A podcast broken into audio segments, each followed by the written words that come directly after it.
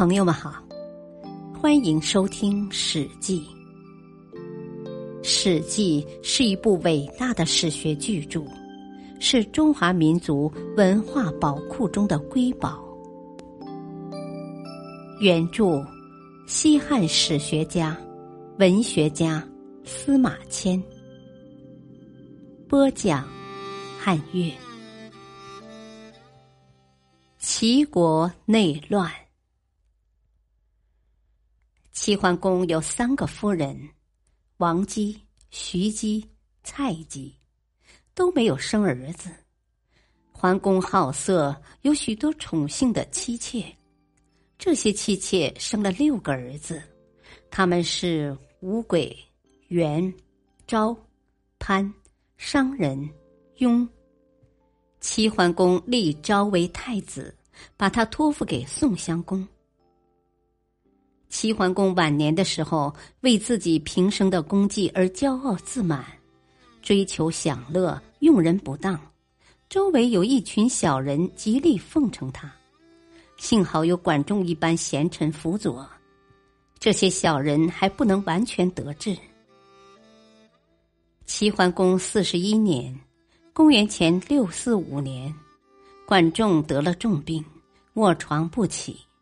齐桓公去看望他，见他骨瘦如柴，怕是不能久于人世，心里非常难过。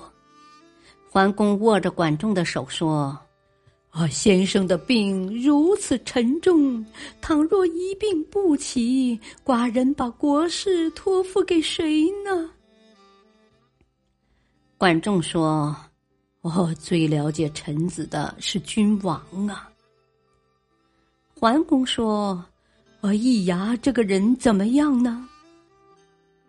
管仲说：“我易牙杀死自己的儿子，蒸熟了献给君王吃，以此来迎合君王，这太残忍了，不合人情啊！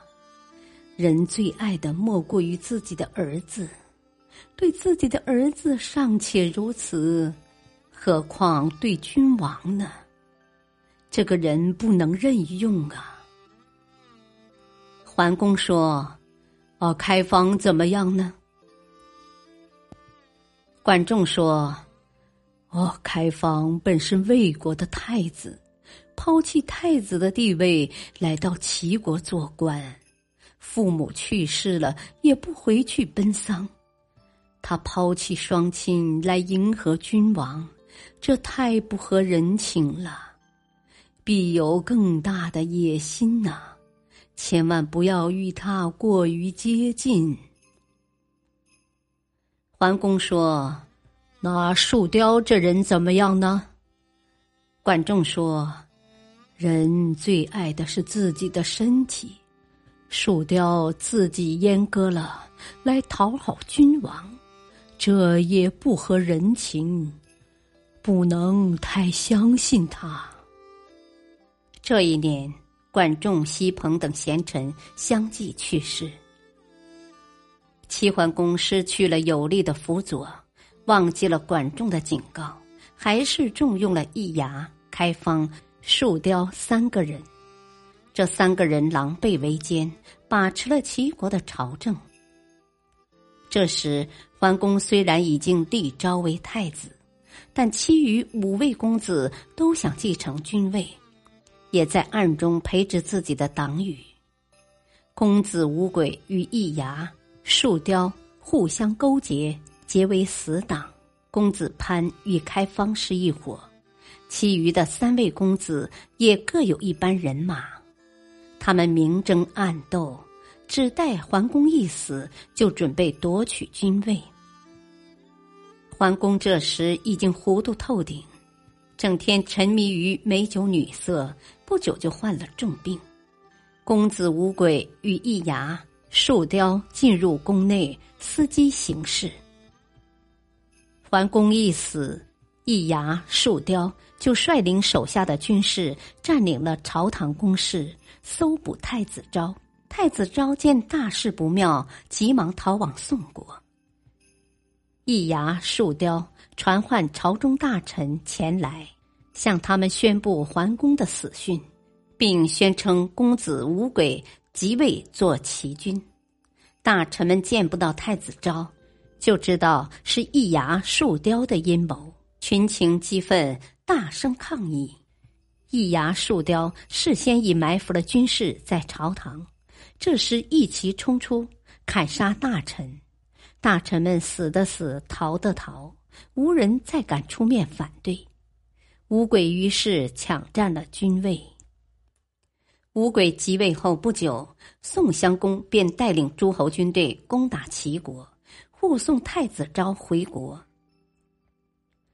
诸侯军队攻入齐国，势如破竹，接连攻下几座城池。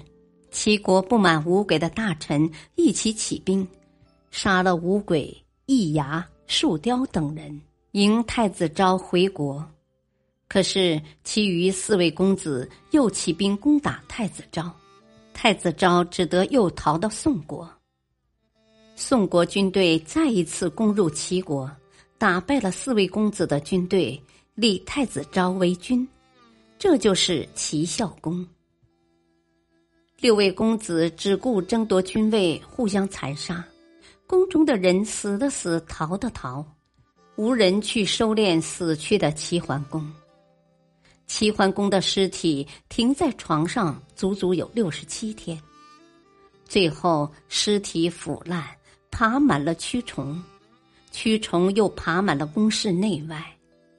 齐桓公十月去世，十二月才装棺入殓，第二年八月才入土安葬。感谢收听，下期播讲齐晋安之战。敬请收听，再会。